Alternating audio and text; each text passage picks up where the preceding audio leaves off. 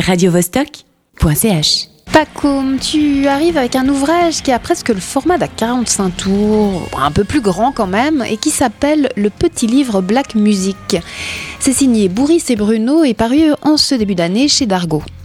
Oui, et nous voilà à nouveau face à un livre qui parle de musique. Cette fois-ci, c'est la musique black. Euh, intuitivement, on comprend assez bien de quoi il s'agit, mais ça reste un peu vague. Alors, dans l'avant-propos, les auteurs précisent le thème les musiques noires, mais sans le jazz, juste les musiques populaires et uniquement issues des États-Unis, de 1945 à 2015, du blues à Beyoncé. Voilà donc le programme. Il est vaste, euh, d'autant plus que Boris et Bruno ne s'interdisent pas de mentionner, ici ou là, un personnage ou un événement qui n'est pas directement lié à la musique, mais au contexte culturel de son époque. Du blues à Beyoncé, euh, ça en fait du monde. Comment peut-on traiter tout ça dans un si petit volume Eh bien, en allant vite, bon, il faut dire déjà qu'on n'a pas affaire à un récit, ni d'ailleurs à une véritable BD.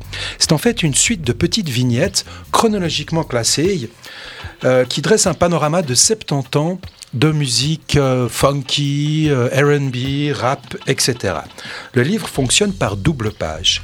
Une rapide intro te présente d'abord le blues, le jazz et les débuts du rock, et puis on attaque la partie calendrier du livre.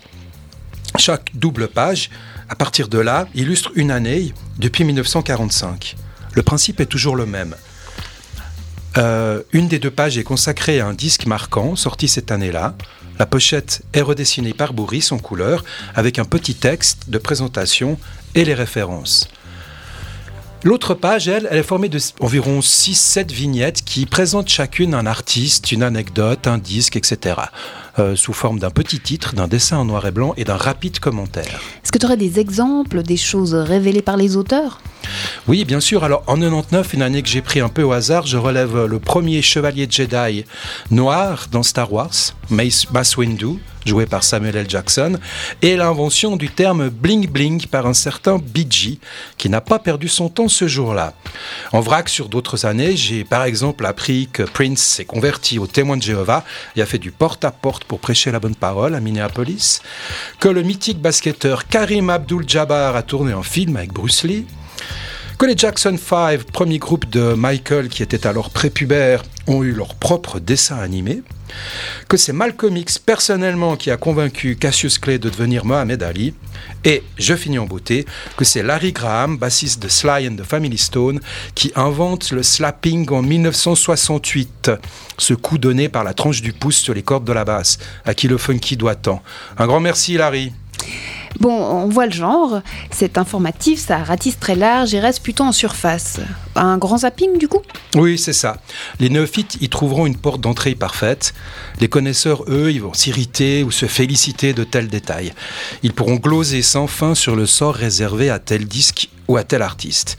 Mais l'ouvrage vaut aussi pour ses qualités graphiques. Les reproductions de pochettes sont superbes et les pages à vignettes sont très intelligemment construites. Plein de lettrages différents sont utilisés pour les titres des petites brèves et la manière dont ces titres, les commentaires et les dessins sont disposés est magnifique. Euh, un peu genre la première page d'un journal à sensation, mais en plus beau bien sûr. On a aussi euh, de véritables, on a aussi quelques pages de véritables BD par-ci par-là dans le volume. Elles sont superbes et on en aurait voulu plus de ce calibre en parallèle du calendrier. Hervé Bourris, l'un des auteurs, n'en est pas à son coup d'essai sur cette formule. Il avait déjà écrit d'autres petits livres sur le même principe, c'est juste Oui, alors seul ou en collaboration. Il a fait un petit livre du rock, un petit livre des Beatles et un petit livre de la BD. Donc la formule est rodée, le dessin est de plus en plus abouti et coloré, mais la petite touche comique souvent présente dans les précédents petits livres est un peu plus discrète ici. C'est à mon sens le seul bémol pour cet ouvrage touffu mais bien rangé, comme la coupe afro de la demoiselle en couverture.